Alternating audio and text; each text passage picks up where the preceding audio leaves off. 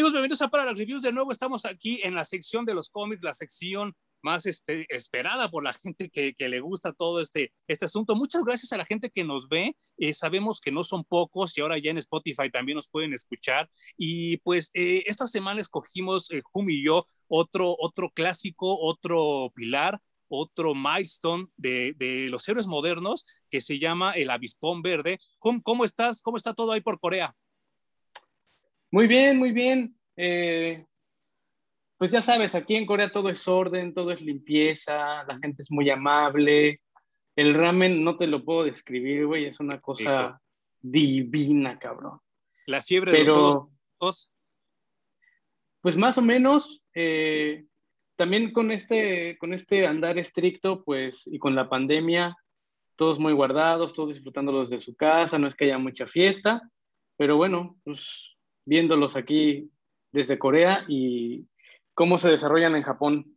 Qué bueno, qué bueno. Eh, pues escogimos eh, particularmente al avispón verde por dos cosas, porque hemos estado marcando como una tendencia con Dick Tracy, con The Shadow y ahora con el avispón verde de estos héroes que se llaman héroes pop, porque ni siquiera son superhéroes, son héroes pop y que pues le han aportado mucho a la cultura, no solo del superhéroe, sino del cómic en general. Eh, digo, para que se den una idea rápidamente, si ustedes conectan los puntos eh, mentalmente y avispón verde, estamos hablando de un insecto y un color, obviamente personajes como Blue Beetle de DC Comics, pues es legado de, del avispón verde. Es más, el Chapulín Colorado es legado del avispón verde, porque aunque Roberto Gómez Bolaños nunca lo admitió, porque él, pues obviamente era muy celoso de sus creaciones, pues volvemos a la misma ecuación, es un insecto y es un color. Entonces, pues el Chapulín Colorado también es legado del avispón verde, ¿no? Claro, y este, regresamos a la década de los 30, ¿no? 1930 uh -huh. y algo que también sale el, el avispón verde. Uh -huh. eh, con este cómic que nos aventamos, tengo que decir que llegué a la segunda hoja uh -huh. y entonces eh, el padre del, de, la, del que, de quien va a ser el avispón verde, de Brit, le dice, ah, y cuídate de la picadura de, de, este animal, si es que lo ves, cuando lo veas, córrele para el otro lado, ¿no? Uh -huh. Y me perdí como tres horas en YouTube porque empecé a buscar The Green Hornet. Inmediatamente vi que no existe, ¿no? No existe el, el, insecto como tal. Ok. Pero me perdí ya en videos y videos de las picaduras de los bichos más letales en el mundo y qué es lo que causan y bla, bla, bla. Pues ya no pude regresar a, a, la historia, pero, pero empieza muy bien. Sí, particularmente cuando yo vi eso, sí temblé porque dije, chinga tu madre otra vez Batman Begins, ¿no? O sea, si hay una parte de Batman Begins que no soporto, es que Bruce Wayne le tiene miedo a los murciélagos, ¿no? Y dije, puta madre, aquí vamos a empezar. Pero afortunadamente nada, fue como una referencia y, la, y no depende la historia de eso que acaba de comentar el señor Dan Reed, que no sé si sabías, y porque eso se lo acaban de sacar de la manga hace poco. Eh, supuestamente Dan Reed, el papá de Reed Reed, es hijo del capitán Dan Reed, que es el llanero solitario. ¿Sí sabías? Ah, claro, claro. No sabía eso, pero sabía que estaba conectado el personaje con el llanero solitario uh -huh. y que de hecho uno de, los, de las líneas argumentales que tuvieron que arreglar cuando escriben los cómics en distintas décadas Ajá. es que cómo haces para hacer que el avispón verde exista en los 80s y en los 90s si es un claro. personaje que tuvo un quiebre allá con el llanero solitario Ajá. en unos, unos, cientos de años antes, ¿no? Técnicamente, originalmente era su nieto, pero como dices tú, conforme van avanzando las, las épocas, pues sí es más difícil concatenar, ¿no? Ahora ya te lo manejan que es como un, pues, ¿qué será tataran, tataranieto, no? Claro, como hicieron con Hipólita y, y, con Diana en algún momento, ¿no?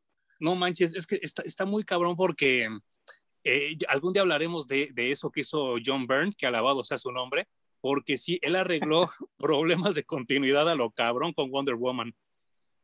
Sí, y entonces tuvieron que arreglar esta línea argumental con, con Green Hornet, uh -huh. pero yo esos cómics no, no los leí, eh, yo ahí no le entré, le he entrado a yo creo que como todos a la serie de televisión de la Avispón uh -huh. Verde. Sí.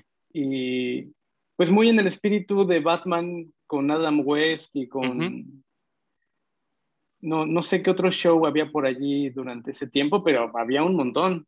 Pues yo recuerdo El Hombre Nuclear, eh, La Gente de Cipoll, toda esa barra que pasaban en Canal 4 eran como el mismo saborcito, ¿no?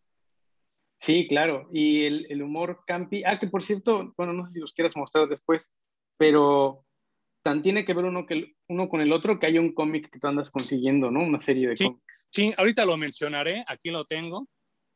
Pero antes de esto quiero hablarles de que pues yo en un viaje que hice a Canadá me regalaron este cómic, que eran que los, regalaban en el Free Comic Book Day, pero este ya era de otro año y entonces yo lo vi ahí aventado y le dije al señor, oiga, ¿y este en cuánto? Dice, no, pues dice free, te lo llevas muy diferente a lo que se hace en México, ¿no? Que aquí en México te los cobran. No importa el año que sea, pero si dice free, a mí me lo dieron, no, free, y me lo, me lo dieron, ¿no? Entonces, pues eh, eh, el avispón, pues yo sabía muy poco, yo como, como comentó el buen Hum, yo nada más eh, conocía la serie de, de, televisión y hasta ahí. Y la primera parte es, es la historia de Kevin Smith, que es la que comentaba hace rato Hum, pero el segundo preview dice Green Hornet Year One, y para empezar, vean el cambio de dibujos, o sea, este dibujante es una chingonería que, si no me equivoco, es este Aaron Campbell. Aquí está nada más, vean la calidad del trazo del tren. Está muy cabrón. Y estas son las primeras tres páginas de, de Green Hornet Year One. Yo lo empecé a leer, me impactó, me, me, me sacó mucho de onda. Dije, ¿cómo este personaje tiene tanta profundidad? Y yo no sabía nada de él. Es muy satisfecho pero a la tercera página cambia en otra miniserie. Dije, no, no mames, yo tengo que conseguir esto. y me aboqué a conseguirlos y sí, aquí está Green Hornet Year One. Le voy a quitar la bolsita para que no me dé charolazo. Eh, ¿Qué te pareció en general la serie Hum? Es una perra maravilla. O sea, creo que debimos de haber empezado estas series de, de pilares de los cómics con eh, ¿Cómo, ¿Cómo se llama el que hicimos anteriormente? The Shadow. Hubiéramos empezado con The Shadow, hubiéramos seguido con Dick Tracy y hubiéramos terminado con el avispón verde, güey. Y hubiera sido una gran secuencia. Sí, claro. O digo, ojalá que alguien los vea en ese orden y yo creo que lo va a disfrutar mucho, ¿no? Sí, porque The Shadow es un personaje que ya habíamos hablado que no tiene demasiado background ni, ni tanta dimensión. Dick Tracy es un personaje de blanco y negro como Superman, Sí. Y Green Hornet se me ha hecho el, el mejor, el, el, más profundo de los tres. Sí, de los tres. Qué chido. Y, y fíjate que, que, justo eso iba, yo, yo, yo estaba yo pensando mientras preparábamos el video, que sí yo tenía el presentimiento de que los tres, creo que este es el que más te iba a, a, a gustar, porque, pues por lo que conozco de tus lecturas, que te gustan tus lecturas, a ti te gustan como las cosas más aterrizadas, o sea, no tan fantasiosas, no tan extremas y como un poco más urbanas. Y creo que ese es lo más urbano que podemos tener, ¿no? De esos tres héroes. Sí, súper aterrizado, sin nada exagerado. Los gadgets uh -huh. son cosas que puede realmente crear una sola persona. Uh -huh. ¿no? No, no, no, está nada volado como Batman. Uh -huh. eh, el no personaje tiene no tiene superpoderes, no tiene ¿Mm? una gran ambición como terminar con o claro. eh, controlar lo que sea, ¿no? O sea, es, una, es un personaje que está sentado en una realidad. Y claro. eso es, como tú bien dices, lo que me gusta. Y sabes qué, también no es multimillonario, no es el güey con el IQ más grande del mundo, o sea, está muy centrado, está muy chido, a mí, a mí me, me complació mucho la lectura, pero sobre todo que no es solo él, sino toda la gente que está alrededor de él están súper centrados, ¿no? Claro, a mí algo que me gustó muchísimo es que el, su papá es un personaje que se compromete con la verdad uh -huh, y con la uh -huh. justicia. Uh -huh. Y él acciona desde el periódico que, que, le pertenece, ¿no? Yo soy dueño del periódico y desde allí voy a estar intentando tirar periodicazos para los narcos, bueno, para, uh -huh. para los delincuentes, para los políticos, y uh -huh. eso le transmite a su hijo. Y él quiere que su hijo sea también alguien comprometido con la justicia y con la verdad, y que cuando él muera, pues el hijo tome esa estafeta de ahora tú llevas el, el periódico. Uh -huh. Pero este güey, siendo chavo como es, dice, sí, papá, pero yo quiero ver el mundo antes, ¿no? Sí, dame chance, ¿no? Ajá, y se va y se encuentra con otro hombre de bien, ¿no? Que es Kato, y entre los dos hacen una sinergia chingona y deciden, pues, tirar por allí, ¿no? Vámonos por, por la justicia y por la verdad. Sí, y mira, ya que tocaste el tema de Kato, hay, hay un asunto con Kato muy, pues muy particular. Si ustedes, si ustedes, gente que nos ven eh, eh, eh, ahora, están cruzando entre la edad de los 20, de los 15, de hasta, yo creo que me iría como hasta los 30 años todavía, que es esta generación que está como muy impulsada porque las cosas no sean racistas, porque sean políticamente correctas, porque no ofendamos a nadie. ustedes no son, perdón que se los diga, no lo digo en, afán de ofender, pero ustedes no son novedad. Eh, cuando inventaron a Kato en los 30, era japonés. Es más, el apellido suena japonés, Kato, y te dicen que es el, de, la, de la familia Yoshikama, si no me equivoco por ahí, suena japonés. Resulta que para los 40, es más, para los sí, principios de los 40, los estadounidenses se pelean con los japoneses. Entonces convierten a, a, Kato en chino. Y así bueno, recordemos que en la Segunda Guerra Mundial Japón se alía con Alemania. Sí, claro, son los enemigos. Entonces, eso no fue de, la noche a la mañana ni de un mes para otro. O sea, el conflicto llevó años gestándose y además años en, disputarse y resolverse. Entonces, los japoneses eran los villanos, ¿no? Y lo hicieron filipino, güey. Ajá, pero lo hacen filipino, pero en el radio, y se me olvidó mandarte ese episodio de radio, pues habla así todo el tiempo, todo el tiempo como el chinito que te da en el restaurante. Y, pues súper racista el desmadre, ¿no? Pues obviamente la, la, comunidad sí se queja porque pues ni los japoneses ni los filipinos hablan así. Y pues terminan poniéndolo como chino, porque Bruce Lee era chino y fue el que lo interpretó en, los, este, en la serie de los 60, ¿no? Pues tuvieron que pasar casi 80 años para que Matt Wagner nos recordara a todos que Kato pues no era ni filipino ni chino, era japonés, ¿no? Pero que además hace todo el sentido del mundo, güey, porque Kato fue instruido en el camino del samurái. Y es por eso que cuando se cruza con, todavía no es el avispón, pero se cruza con Brit, Brit le salva la vida y entonces Kato, instruido en el camino del samurái, queda mm. en deuda con él y entonces los dos se van a Estados Unidos por eso. Porque si no, funciona como en la serie que Kato, pues más bien es su gato. Sí. Es como, ah, es pinche mayordomo que le pago y se pone sus, putazos conmigo y se acabó. Claro. Y acá no, acá hay un pedo de honor y de nos vamos a ayudar y somos compis. Está de huevos. Entre, entre, es que estamos hablando del mismo escritor y ya después a ver si nos, nos aventamos un tercer este, personaje bajo este mismo escritor, que es Sandman, el Sandman original, pero entre lo que escribió en The Shadow y The Green Hornet, ¿cuánta diferencia, no? No, no, hombre, es un, es un mundo, pero es que también tiene que ver con cuánta información tienes al respecto del personaje, yo creo. Claro, claro. Y, pues eh, estos dos personajes tienen padres de bien que, que sacan hijos de bien y que por azares del destino se juntan, ¿no? Porque este origen de Cato...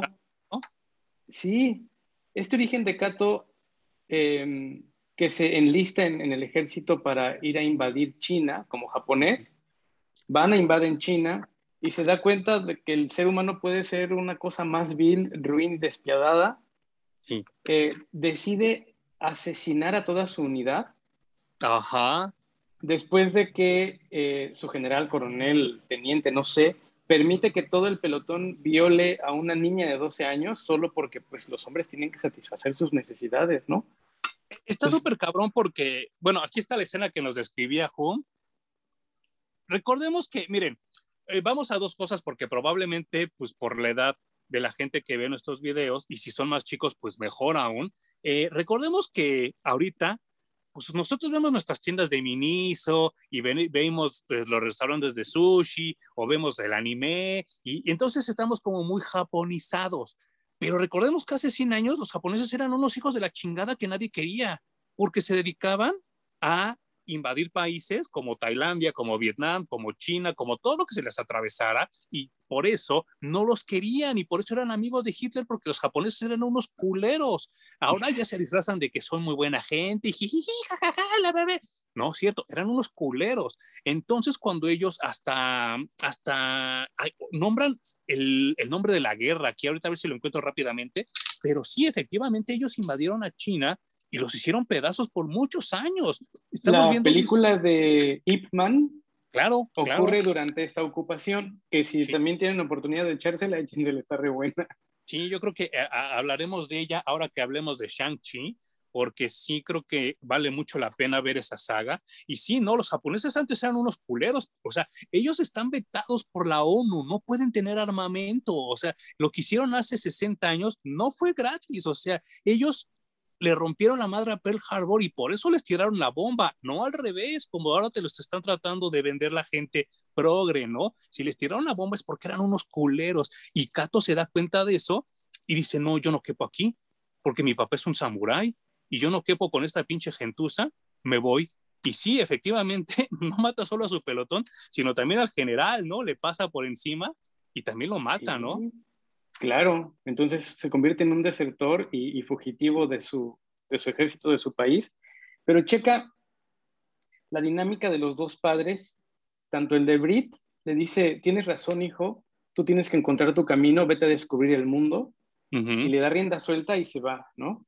Y el padre de Kato le dice, mira, yo cuando serví como samurái, serví bajo un emperador justo y honesto. Este que tenemos ahorita no lo considero así y a mí no me gustaría que fueras tú a servir a ese ejército, pero cuando Cato dice, me vale, yo voy a servir a mi país, el padre le da la bendición y le dice, adelante hijo, ve, este, si tú has decidido que ese es tu camino, pues ve a seguir tu camino, güey, ¿no? O sea, son, me parece que son padres que tendrían que ser un role model en la actualidad. Claro, claro. Aquí está lo que, lo que platicábamos hace rato. Dice que es la invasión a Nanking y vean además qué dibujazos de Aaron Campbell, ¿no? O está muy cabrón ese güey. Le comentaba a Hum detrás de cámaras que yo no sé este güey cómo no es más famoso, ¿eh? Yo no lo recuerdo haber dibujado con, o sea, no, no lo recuerdo en Marvel, no, no lo recuerdo en DC. Todo lo que he visto de él es aquí en Dynamite y lo hace genial. Me parece un muy buen dibujante. Sí, técnicamente es una chulada, güey, y te transmite perfectamente lo que, lo que el guion le pide, ¿no? Y no, no, no escatimas y se necesitan, como tú acabas de mostrar, explosiones con edificios destrozándose y personas corriendo hacia todos lados, él lo hace y lo hace perfecto, güey. Qué chulada. Y, está muy cabrón porque, eh, pues, yo creo que este tipo de historias se tienen que narrar así, ¿no? O sea, sin, sin tapujos. A huevo. ¿Cómo creen que era la, cómo creen que era la guerra? ¿Creen que es nada más ir a tirar balazos? O sea, ¿creen que es Call of Duty. Ajá. Claro, no, güey, no, no, no, la guerra es horrible, es horrenda, es violenta, es, te mueres en un segundo, los tres pelados que sobreviven de 400 mil que mandaron, eh, sobreviven por azar. Y entonces traen a Cato a Estados Unidos, donde se estaba viviendo una guerra, pero por comer, porque no había comida, estamos hablando de la Gran Depresión, y entonces se lo traen a lo mismo, ¿no? De una de las grandes depresiones de Estados Unidos, ¿no? Sí, no manches, no, no, no. Y bueno, este güey es un acomodado porque viene eh, heredando el periódico. Tristemente, su padre muere antes de que él pueda regresar, pero esa es otra realidad que existía en el mundo. Sí, claro. Uno se iba de casa y de verdad cabía la pregunta de, ¿volveré a ver a mis padres o a mi hermano o a mi madre o a mi novia o a mis hijos? Sí, no manches. Porque el, mundo no estaba tan globalizado como ahora, los tiempos de viaje y de estancia en otros lugares pues tampoco eran cortos. y cuando uno se iba a descubrirse o a, perseguir éxito, fama, lo que fuera, había la posibilidad de nunca regresar. Sí, no manches. Sí, sí, sí. Para empezar las comunicaciones, esto que están viendo ahorita en YouTube, pues obviamente no existía hace 10 años. Imagínense hace 100. O sea, está muy cabrón, ¿no? Y sí, obviamente, pues eh, Brit recibe la noticia de, pues, oye, pues mi papá se murió, ¿qué hacemos? Pues ni modo, nos regresamos. Y otra cosa que también me parece muy chida del avispón es que no esté en Nueva York, donde está casi todo, porque hasta allá se volvió lugar común que fuera Nueva York, pero él está en Chicago, ¿no? Exacto. Sí, bueno, hasta en el mundo de los superhéroes todo ocurre alrededor de Nueva York, ¿no? Y, siempre está chido ver retratos de otras ciudades. E incluso se nos olvida que la gente vive distinto de ciudad a ciudad. Sí, sí, sí, sí, sí, sí, sí. Sí, no manches, no, está muy cabrón. Y, y, por ejemplo, eh, yo, yo leí que en ese entonces, pues obviamente la prensa tiene todo el poder, por algo le llamaban el cuarto poder. Y sí, el papá de Brit es muy poderoso de, en cuestiones de dinero, pero sobre todo en comunicación, porque eh, recordemos que una de las películas más famosas y mejores hechas de toda la historia, El Ciudadano Kane, gira alrededor de William Randolph Hearst, que existió en la vida real y que era un culero que también se dedicaba a, a difamar a la gente con su periódico. Y entonces el papá de Reed, Dan, es todo lo opuesto. Él utiliza su periódico para el bien, para que la gente se informe y aparte forje una opinión de la gente buena y de la gente mala. Eso me, parece muy loable porque tenemos los dos, los dos polos. Recordemos que aparte de Dan Reed, eh, en el mundo del cómic existe Perry White, que es como él, y existe J. Jonas Jameson, que es como Randolph Hearst, ¿no? Que es un pinche mentiroso de, de miedo. Y que ya habíamos hablado de la gente que le gusta chingar por chingar, ¿no? Sí, Para eso existe. Sí, sí, sí, sí, eh, Tristemente hay que darse cuenta de que ya no existe esa profesión tan loable como eh, lo muestran en este cómic. ya la gente que controla el mundo y que tiene mucho dinero se ha, se ha, dado cuenta del poder que tiene la prensa, los medios, bueno, incluso el Internet en algún momento fue realmente libre, ahora también ya está completamente controlado ¿no? por, por, estos grandes capitales en el mundo. Pero en esta época que no, no, está tan lejos de nosotros como los cómics que leíamos de Dick Tracy, en esta época de Green Hornet, al menos en, en, estos volúmenes que nos aventamos, está mucho más cerca y que creo que todavía funcionaba y hay cierta parte de romance, al menos en mi cerebro, de, recordar cuando la prensa tenía su poder y se usaba para el bien y, para que las cosas anduvieran correcto en la ciudad, ¿no? Estaba padre eso. No, y, y, yo creo que ahora nosotros para buscar un tutorial, para buscar noticias, para buscar lo que sea, nos metemos a YouTube y YouTube nos informa, o Twitter, pero en ese entonces era comprar el periódico tres veces al día. Por eso estaba la, la edición matinal, la vespertina y el extra, que era el, de las nueve de la noche, ¿no? Porque si no, no te enterabas de nada. Y pues ahí es donde estaba el poder de, de, de, Dan Reed. Pero pues cuando llega Reed Reed a Chicago, pues haz de cuenta que le llegan todos y le dicen, oye, güey, tu papá dejó este chingo de cosas que hacer, ¿qué pedo? ¿Le vas a entrar o se lo dejas a alguien más?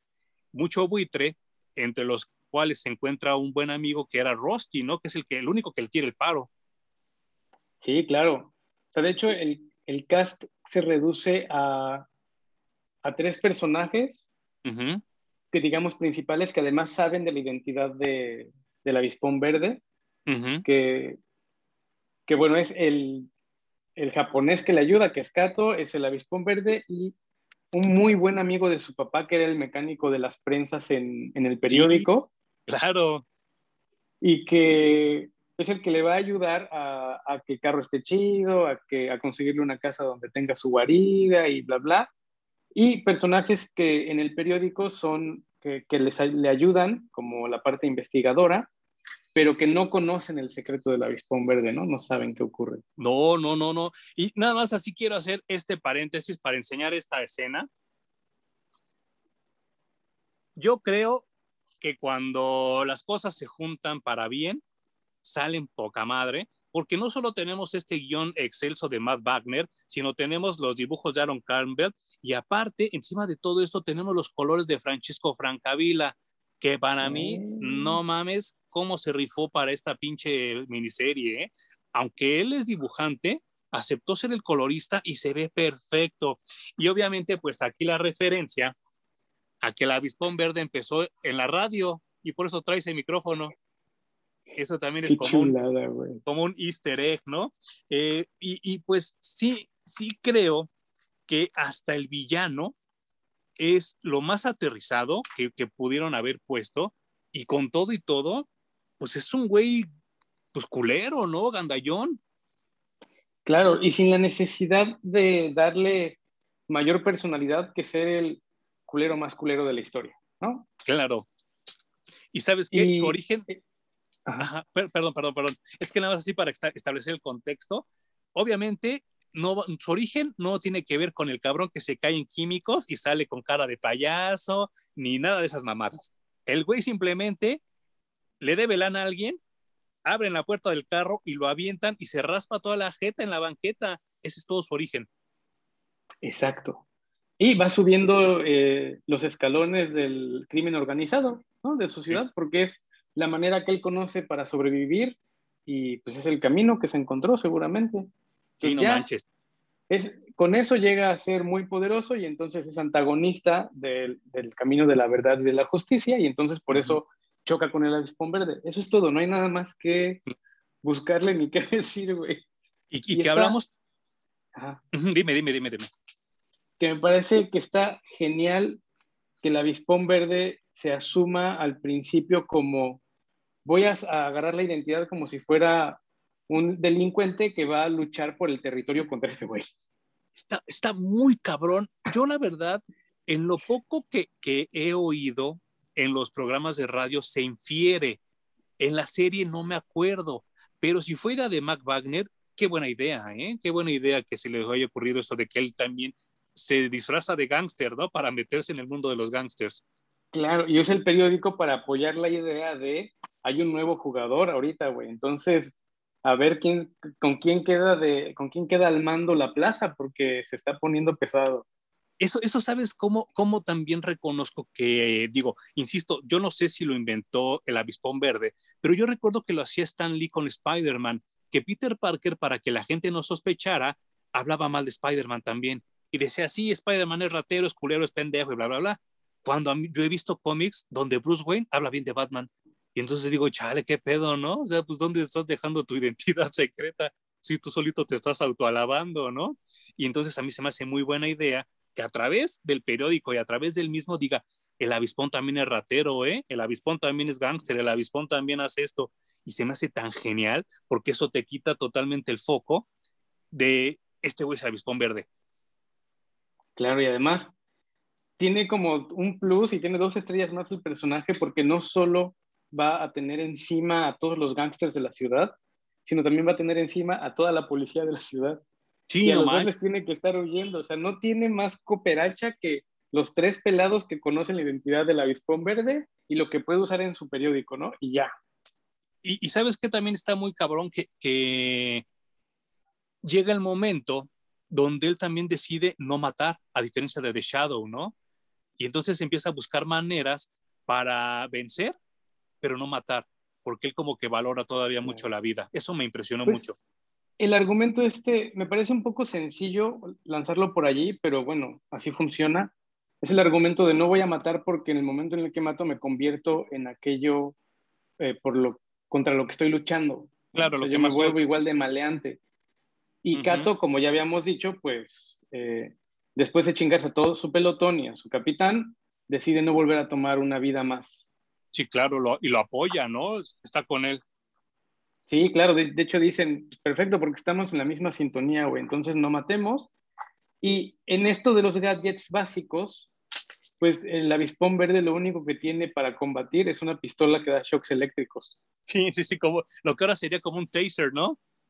Exacto, y con eso inhabilita a sus oponentes, eh, creada por el, el, mecánico que arreglaba las prensas del periódico de su papá, ¿no?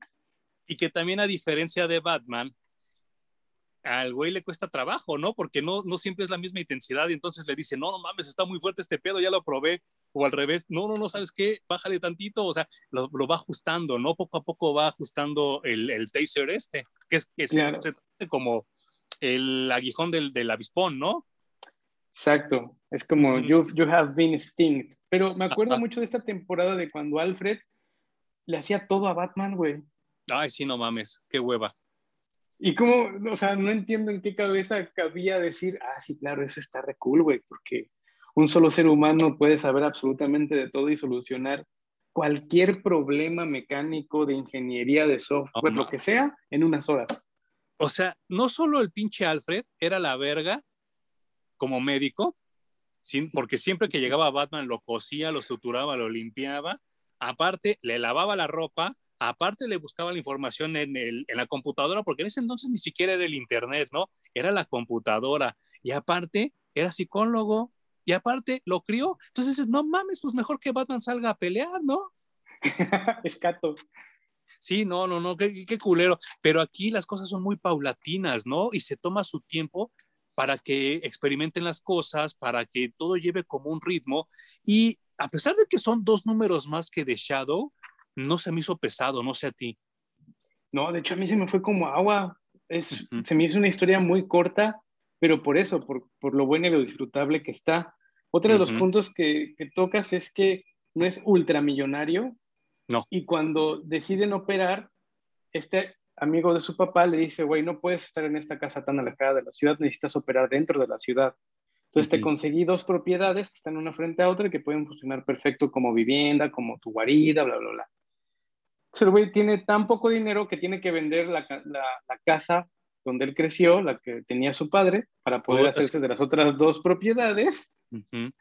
Y ahí se le acaba el dinero, güey. Sí, no manches, sí, sí, sí. Sí, porque también esta onda ya de el ser superhéroe millonario tampoco está tan chida, ¿no? O sea, ya es totalmente inverosímil, ¿no? A mi gusto. Sí, pues ya es dinero infinito, no existe, güey. Y no, no, no, no manches. El mismo Jeff Bezos no se puede construir cinco cohetes, güey.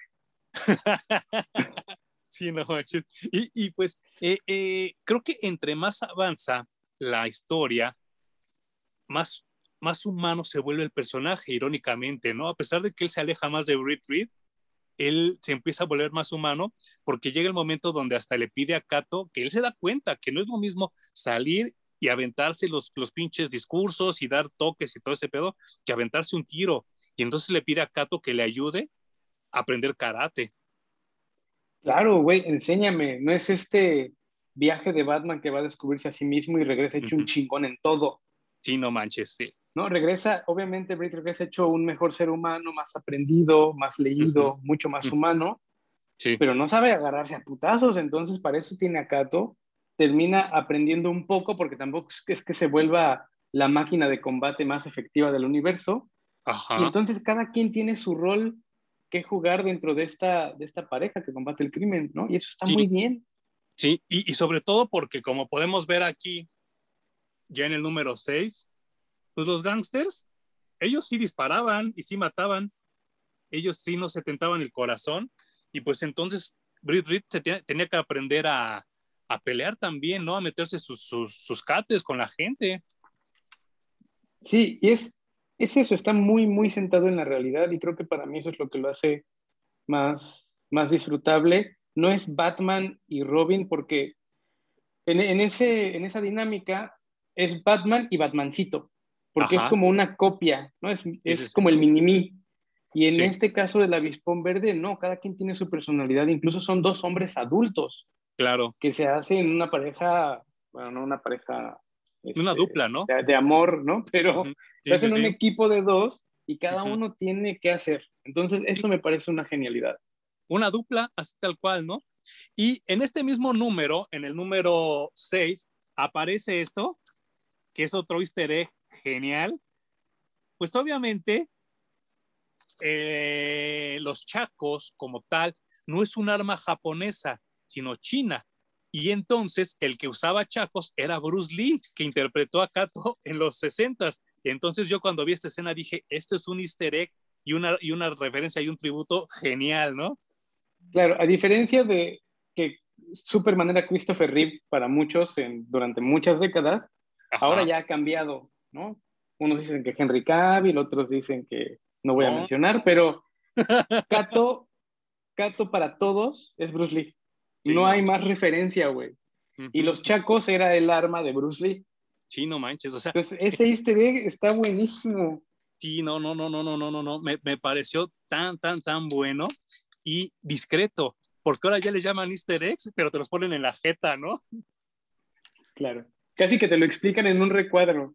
Este sí, easter egg sí. hace referencia a... Claro, claro. Sí, a, a, mí me cagan los pinches videos estos que son el análisis de los trailers y duran Ay, una hora. No. Duran una ¿Por hora. qué se hacen eso? Sí, sí, sí, sí, es gente muy enfermita, muy obsesiva. Entonces yo digo, güey, Entonces vas a ir a ver la pinche película con una libreta, cabrón. No la vas a disfrutar, no vas a comer palomitas, no vas a fajar por andar apuntando como pendejo cada easter egg. Qué hueva, ¿no? Eso no es disfrutar el cine. Bueno, y ya que llegamos a cine, güey, me hiciste una maldad con, con el avispón verde. Ah. Porque me mandaste a ver la película del 2011 y yo la vi porque tuve mucha disciplina porque íbamos a hacer este video, güey, pero a los 15, 20 minutos yo estaba que la quitaba, güey. Qué manera de cagarse sobre el avispón verde. Si no me equivoco, esa película salió el mismo año que este cómic. Creo que son contemporáneas.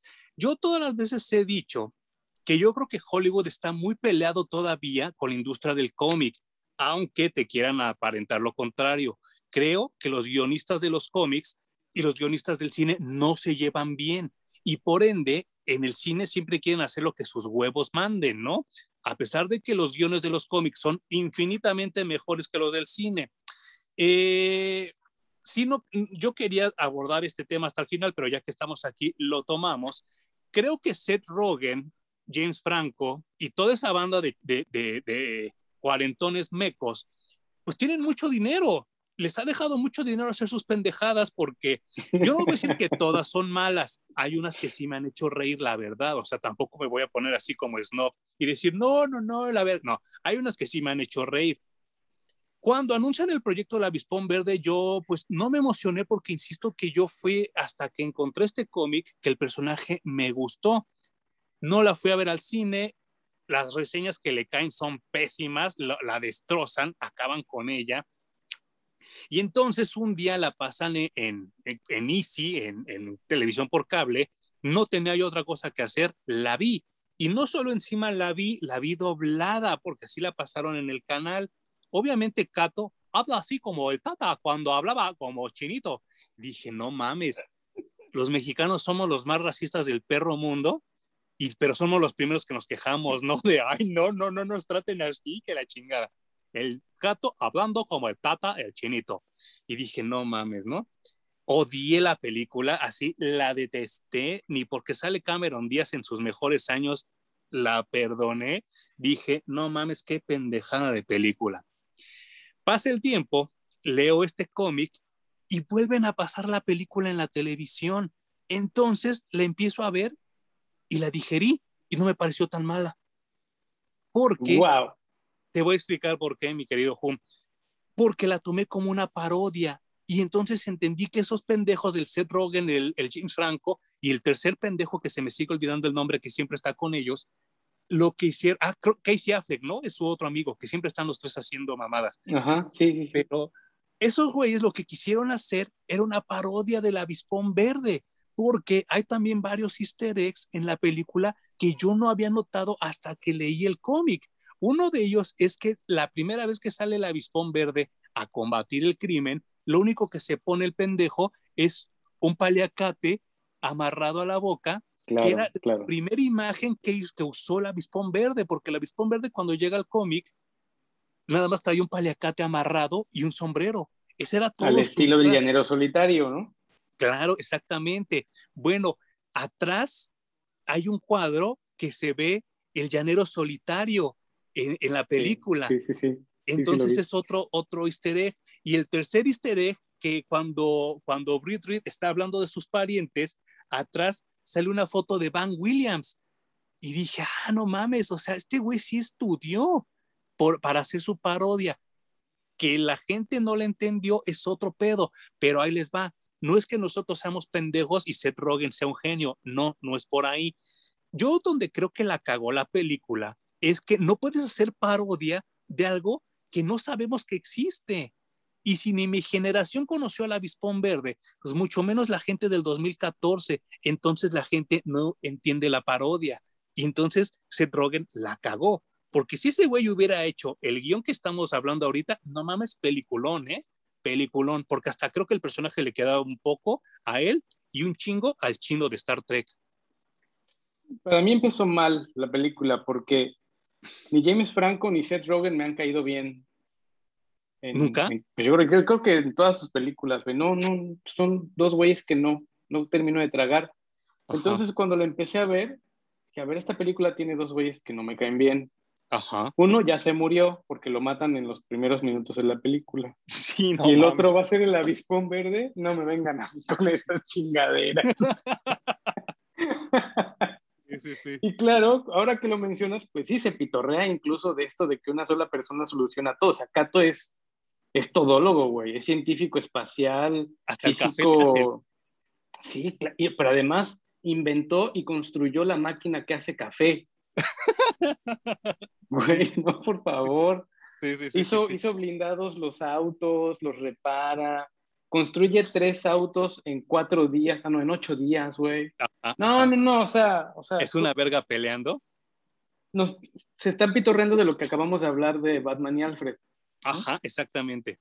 Entonces, bueno, como comedia creo que está bien, porque sí, lleva todo al extremo ridículo, absolutamente todo, güey.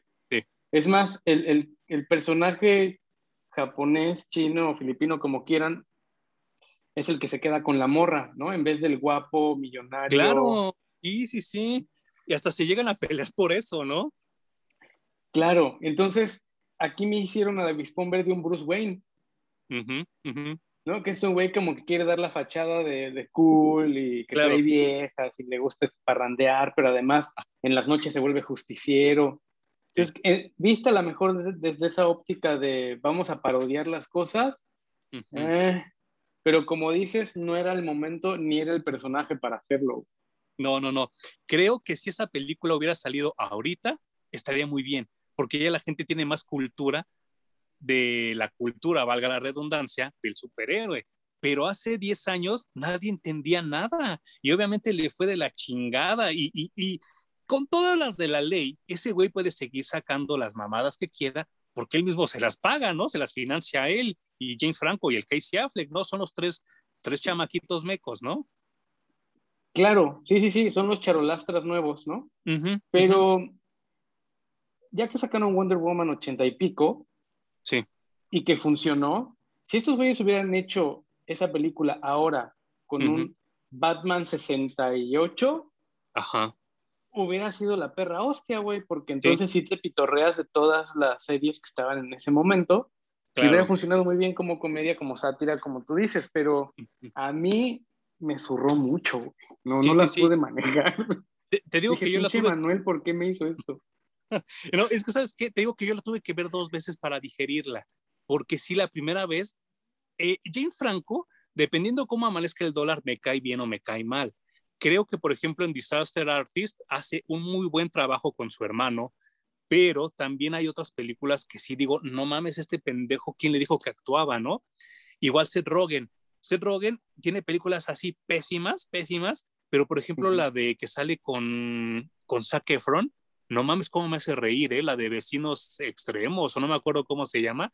No mames cómo me cago de risa porque veo a mucha gente de mi edad que se aferra a que en su mente todavía tiene 22 y se quiere juntar con los chavitos y quiere tomar y quiere hacer desmadre cuando ya no te queda, ¿no? Entonces yo cuando vi esa película sí me super cagué de risa y la 2 también me hizo reír mucho, pero creo que también Seth Rogen ha evolucionado como director y como cineasta y todo ese desmadre, porque te comentaba la otra vez de esta película llamada Good Boys, no sé si ya la pudiste ver.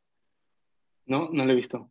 No mames, es, es como un tributo a estas películas ochenteras donde todo era peladez, todo era insulto y todo eran así chistes pesados y son chamaquitos de 10, 11 años, ¿no?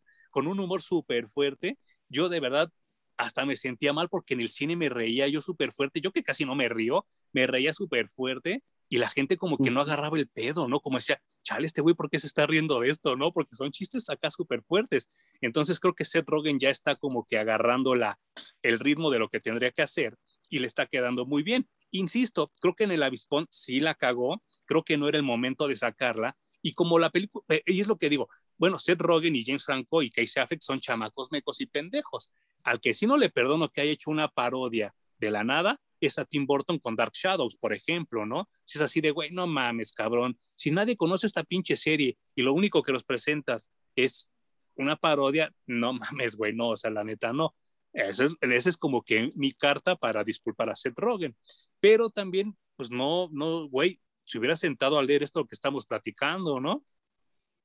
Sí, caray, es, tal, vez debía, haber, visto primero la película y después leer el, el cómic, porque sí terminé un poco enojado con la película. No hay manera de que me cambies la mente y que me la justifiques porque la odio. Sobre todo porque es, sobre todo porque es humor súper meco, ¿no? Pero de tres pesos, güey. es muy mala, muy mala. Y, y vaya, eh, aquí en el otro lado, en Green Hornet Year One, no mames, es más seria que un acta de función, ¿no? Es ultra, ultra seria. Por eso fue tanto el shock que me dio ver la película y que lo hicieran, que lo hicieran así de muerte de la risa con chistes de tres pesos, no me pareció nada, nada bueno. Eh, cuando terminé de leer el cómic dije, güey, sí quiero más de la Spawn, porque además eh, me parece que sí es un personaje que puedes traer un poco más al, al momento actual.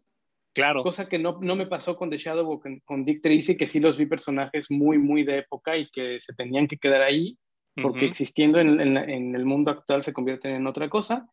Pero The Green Hornet está tan bien sentado en la realidad que creo que cabe incluso en, en tiempos actuales. ¿Qué te pareció el final de la, de la miniserie? O bueno, de la serie, porque son de 12.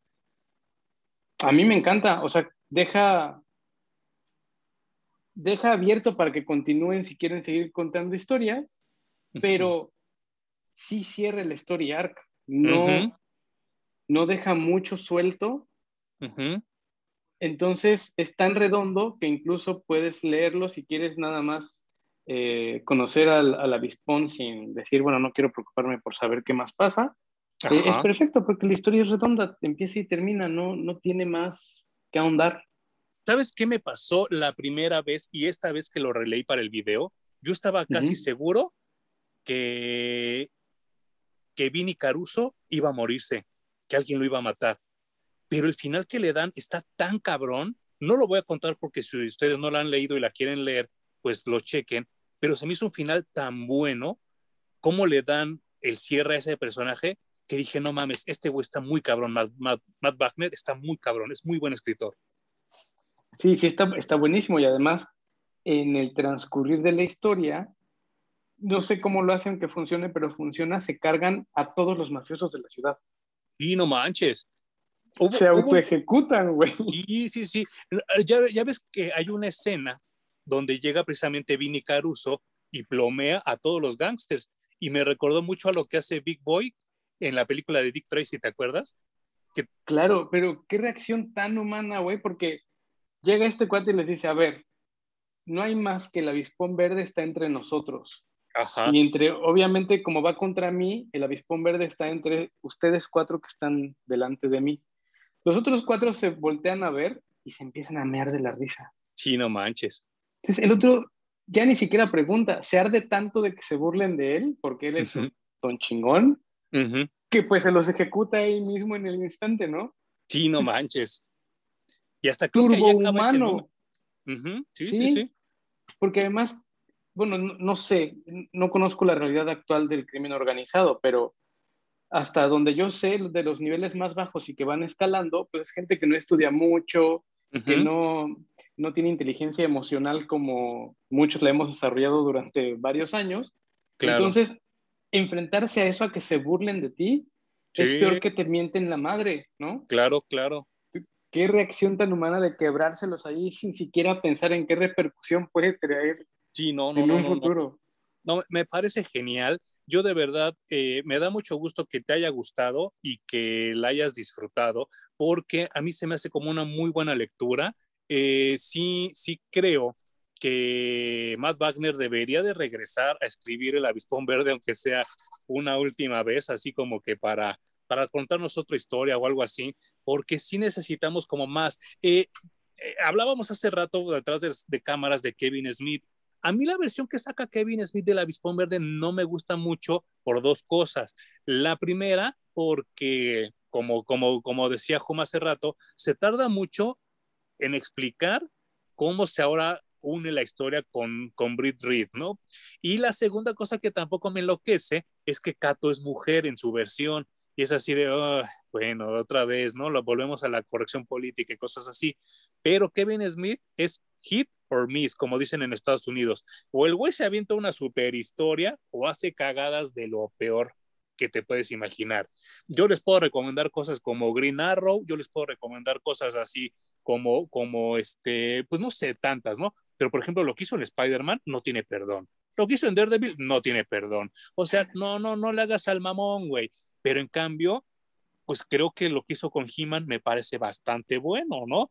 Eh, ya ustedes podrán ver en el video que hicimos aquí en el canal, a mí se me hizo muy bueno, pero es que así es Kevin Smith, es hit or miss. Y ahorita también, este, pues él creo que regresó para escribir la nueva miniserie de, de La Avispón Verde, pero yo preferiría, la neta, que regresara, regresara Matt Wagner, ¿no? Bueno, pues agárrate porque Kevin Smith eh, en el 2020 anunciaron que iba a hacer la animación de El Avispón Verde.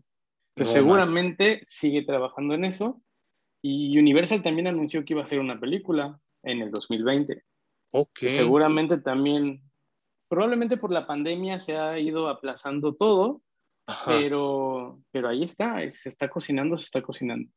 Y, a mí me duele mucho que, que sí, de manera gángster, y no es como, no pun intended, como dicen en inglés, no es, no es así a nivel de broma, pero a mí sí me parece muy gángster por parte de Warner y por parte de Disney el acaparar el cine de superhéroes.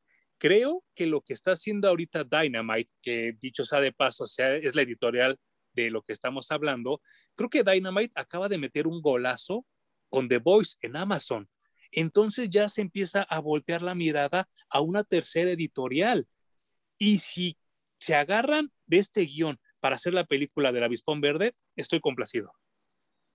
Sí, claro. Yo estoy convencido de que Amazon va a ser el siguiente que se va a meter en la jugada de, superhéroes.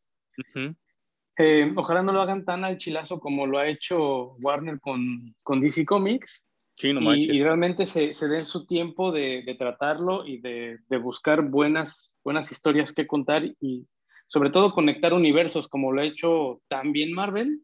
Sí, no manches. Pero que Dynamite tiene un chingo de propiedades de las que se ha hecho.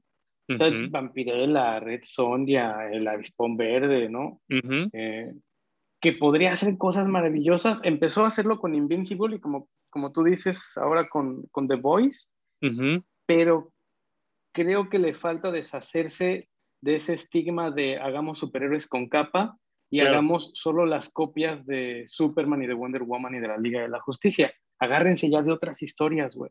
Yo creo y quiero pensar que con lo que va a suceder este año con Shang-Chi y con Doctor Strange 2, vamos a empezar a ver hacia otro lado porque creo que el género de superhéroes ya se está desgastando y se está desgastando mucho.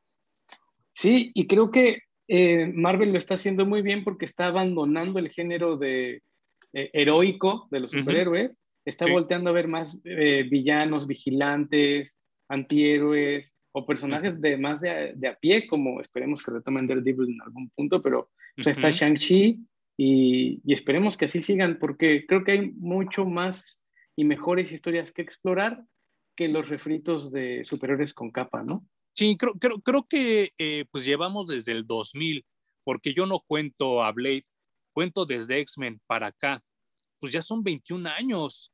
Y ya obviamente ya la fórmula se gastó mucho. Sí, ya creo que para mí, para mí, Emanuel, Wonder Woman 1984 es una buena película que la gente tampoco la supo entender, pero creo que también ya estamos viviendo en el último garrazo, ya es como el agarrarme así de donde puedo para ver qué otras cosas saca y creo que ya se siente pesado, ¿no? Sí creo que, por ejemplo, eh, esta película del Superman negro, pues va a ser totalmente una basura, quiero creer, igual y me callan la boca como me callaron con He-Man, pero sí creo que ya el género se está desgastando mucho y personajes como este, como el avispón verde, pues carajo, e, e, estamos viviendo lo, casi lo mismo 100 años después, ¿no? El, el, narco, la corrupción, todo ese tipo de cuestiones son muy parecidas a lo que nos narra Matt Wagner en El Avispón Verde, así que quedarían perfectísimo para esta época. Creo que todos hemos soñado con, con eso, que llegue un héroe a poner orden en esta impunidad que vivimos, ¿no? Y que eh, sentimos un chingo de impotencia cuando escuchamos que asesinan a tal cual persona, que los niños se quedan sin padres, eh, que son reclutados para asesinar. O sea, son cosas súper duras que, que, se tratan ahora y que un héroe como la Avispón Verde tiene cabida y vendría a llenar ese hueco de fantasía que, que, tenemos. Igual hay que andarse con cuidado, ¿no? Porque luego por esas cosas también matan gente por andar escribiendo en contra de... Sí, me Pero bueno, son cosas que, que, ocurren, son historias que se tienen que contar y que yo agradecería mucho leer y, y llenar mi huequito de fantasía por ahí. Sí, y sabes qué, algo, otra cosa que no, que no había mencionado y no quiero terminar el video sin, sin hacerlo, pues miren, yo cuando oigo el tema de Superman, eh, cuando oigo el tema de Batman, eh, pero cuando oigo la canción del Avispón Verde, no mames, me, me enloquezco, cabrón. bueno, la canción es tan buena que salió en Kill Bill, ¿te acuerdas? Claro, es que es una canción llena de energía, güey. Sí, sí, sí, sí, sí, sí, sí, sí. Te da para arriba, te prende, tienes que, que, moverte, tienes que sentirla, no hay manera de hacerse para un lado con esa canción. Yo tuve un CD que lo estuve buscando para el video, pero no lo encuentro, no sé si ya lo perdí, lo vendió, me lo repararon, que decía 20 temas de superhéroes. Esa era la canción 8, si no me equivoco. Bueno, de la puta canción 8 yo no pasaba en todo el pinche día. porque estaba tratando de entender y en ese entonces teníamos un amigo, Jumillo, que él, él, es de conservatorio, estoy tratando de, de, convencerlo de hacer un video, pero se pone de diva. Este güey estudió en el conservatorio y entonces le llevé el pinche CD, le llevé un Discman y le dije, güey, ¿qué pedo? ¿Es una sola trompeta o son el chingo de trompetas sonando? Y me dijo, es una sola trompeta, es un solo cabrón, más las dos que se integran después. Entonces dije, no mames, qué pulmones de ese cabrón. Pues entonces me quedé con esa idea por muchos años, e igual que como Hum, y para investigar sobre este video, me puse a ver cosas del avispón verde y una cosa llevó a otra, y entonces llego con unos pinches británicos que tienen una orquesta, y dice orquesta interpretando el avispón verde. Bueno, de verdad, no me acuerdo del video, pero si me acuerdo pongo, pondré el link acá abajo. Al cabrón que toca la trompeta, como boxeador, cada que acaba de tocar un solo, lo sientan y como boxeador le, le, echan agua, le dan mamadas y todo esto, porque se ve que es un esfuerzo muy cabrón, ¿no? O sea, yo creo que grabada no hay pedo, pero tocar esto en vivo, no mames, se te ha de ir el pinche aire. Se, o sea, yo creo que con eso te curas del COVID. Qué chulada, pero es que además, imagínate escucharlo en vivo, debe ser una delicia, güey. Sí, sí, sí, sí, sí, sí, sí, no, no, no, no mames, está, está muy cabrón, muy cabrón. Yo creo que sí podría ser mi tema favorito de, de canciones de superhéroes, pero by far, ¿eh? Así por mucho, por mucho. Qué chido, Manuel, porque sí es una muy, muy buena canción. Habrá que ver quién, quién compuso, ¿no? Sí, claro, no sé, la verdad, no sé quién haya sido, pero sí, es, eh, quien quiera que sea, es mi tema favorito de, de superhéroes. Qué chingón, honor a quien honor merece. Sí, sí, la neta, sí, sí, sí, sí, sí. ¿Alguna otra cosa que quieras comentar de Green Hornet? Güey, pues gracias, o sea, sentimientos encontrados. Gracias por recomendarme el cómic y haber leído esta maravilla. Ajá. Pero no sé, güey, sí te debo un pastel echado a perder o leche rancia porque sí me hiciste una maldad con la película. No, deja, deja, deja, que dijera un poco y la vuelves a ver y a lo mejor ya no te parece tan pesada porque a mí Igual, me pasó sí, lo voy a intentar. ¿eh? Sí, sí, me voy a poner los lentes que me recomendaste de comedia y sátira y a ver qué tal, güey. Puede ser, puede ser. Y este, yo nada más quisiera comentar para cerrar que no hay videojuegos. The Shadow sí tuvo videojuegos, no, no recuerdo si lo comenté en el video, pero lo comenté con Po.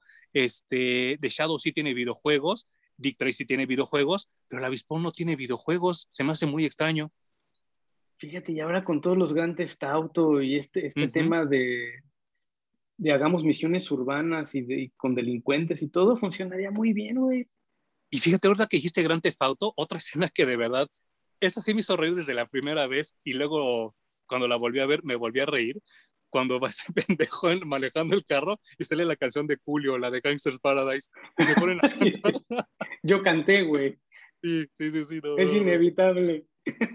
Esa escena, esa escena me, me, gusta mucho de la película. Y pues voy a leer este, ya después a ver si, si lo consigo completo y lo comento aquí con Home, porque pues también se ve que a lo mejor puede estar entretenido, ¿no? No me acuerdo en dónde leí justo de ese crossover con Batman, que cuando termina, Robin pregunta, bueno, ¿y el avispón es bueno o es malo? Mm. Y Batman no sabe contestar la pregunta, güey. No manches, qué chido. Qué interesante, ¿no? Sí, sí, sí, muy bien. Pues muchas gracias, Jum. Gracias a ti, Manuel. Nos vemos la siguiente semana aquí en Parallax Reviews. Gracias, Parallax.